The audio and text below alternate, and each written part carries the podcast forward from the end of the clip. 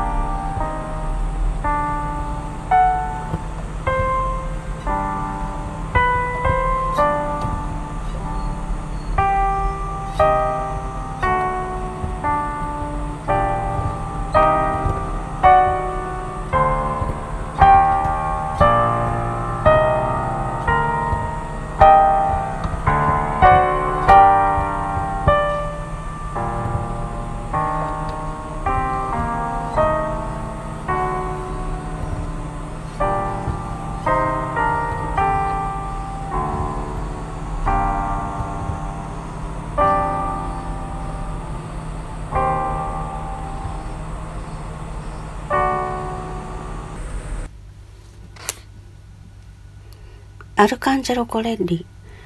クラビア組曲から第2番アダージョお聴きいただきました。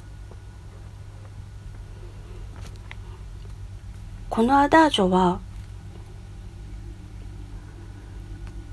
カール・ライネッケ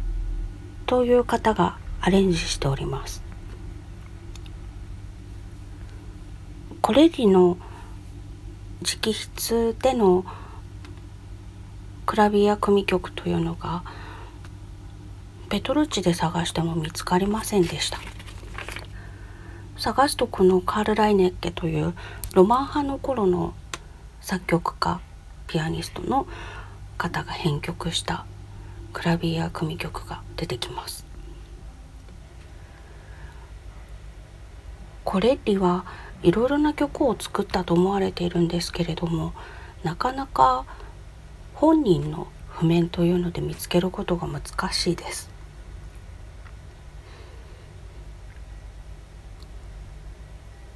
今日弾いたのもバロックの頃の雰囲気は確かにあるんですけれどもやっぱり音域だったり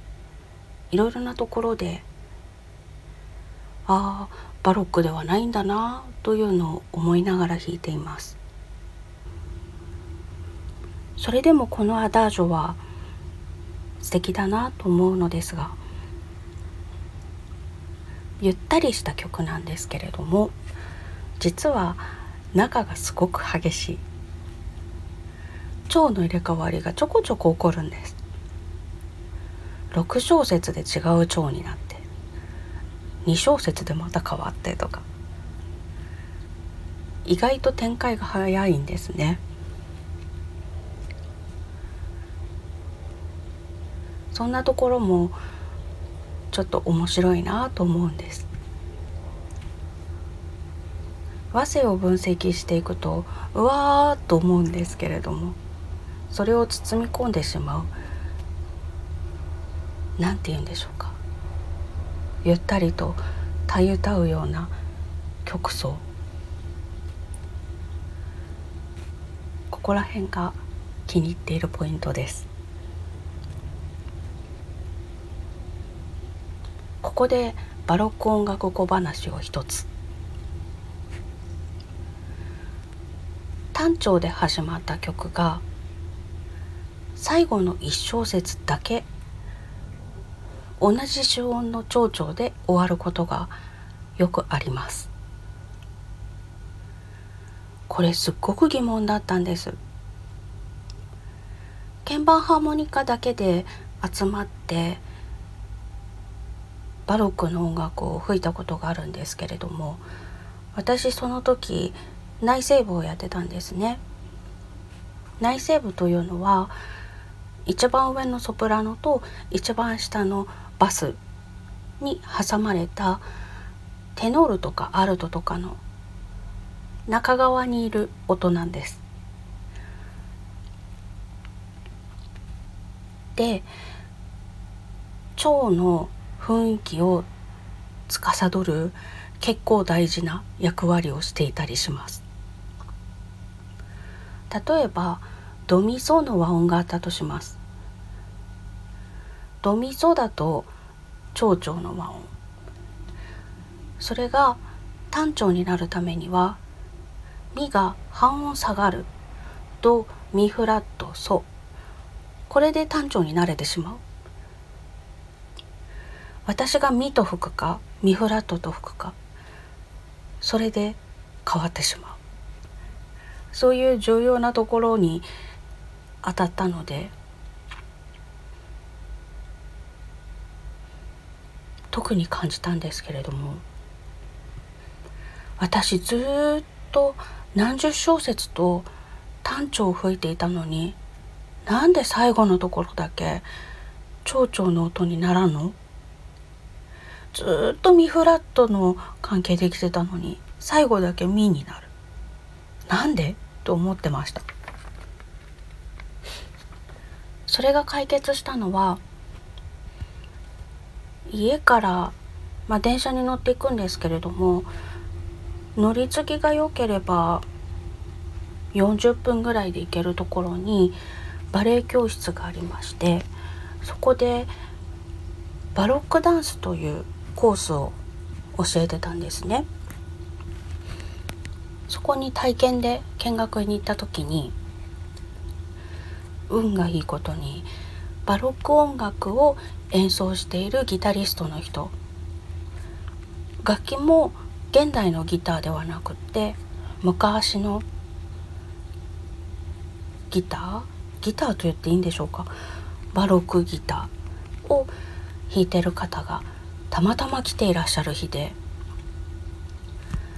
最後にひとしきりダンスのレッスンが終わった後に音楽の話になりました。そこでそのギタリストの方が今の曲は単調だったのに最後の和音だけ違ったよね。なんでだと思う？って言ってくださって。あそれ私知りたかったことだ。とかなりテンション上がりました。内心。いや顔に出てたかな。誰も答えられませんでした。近くに音大があるので音大生の人も結構来てるクラスだったんですけれどもそれでも答えられませんでした。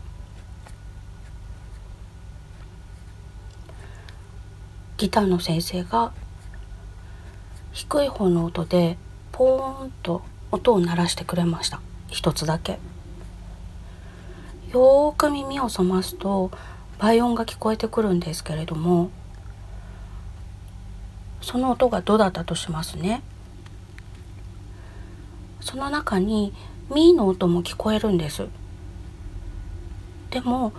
聞こえてくるのはミの音でミフラットではない。誰に聞いてもミは鳴ってるけどミフラットは鳴ってないねって。先生はだから最後が超音の和音になるんだよって教えてくれました。バロック時代の人々の中で倍音の中に含まれない音というのは不況なもの不安になるもの不快になるものそんな感覚があった。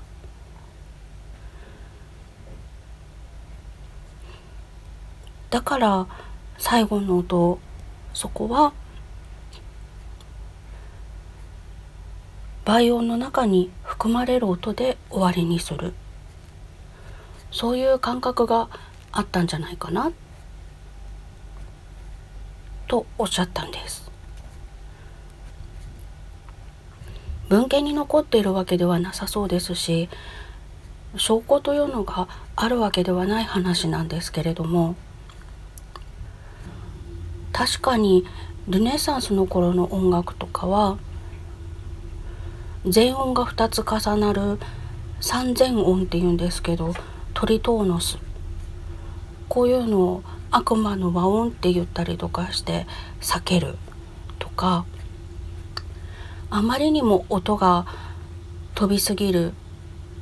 例えば「ド」から「ミ」とか「ファ」とかに行くのはよくあることなんですけれども「ド」から「ラ」に行くっていうのは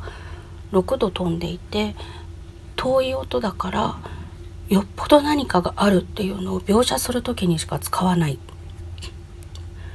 グレゴリオ聖歌とかルネサンスの頃の音楽だとそういう扱いでした。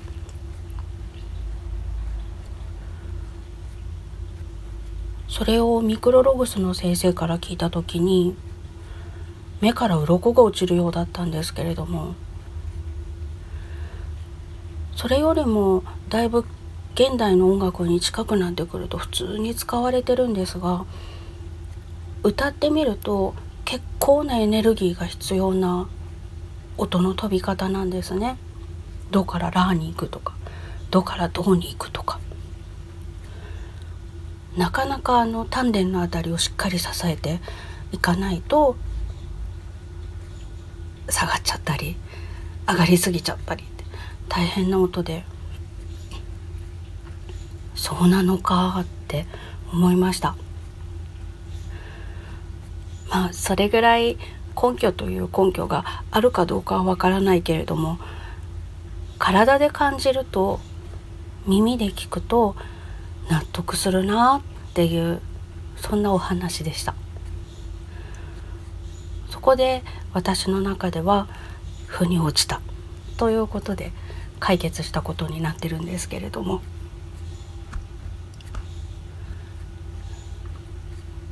こういう耳に素直な終わり方っていうのも素敵だなって思った話でした。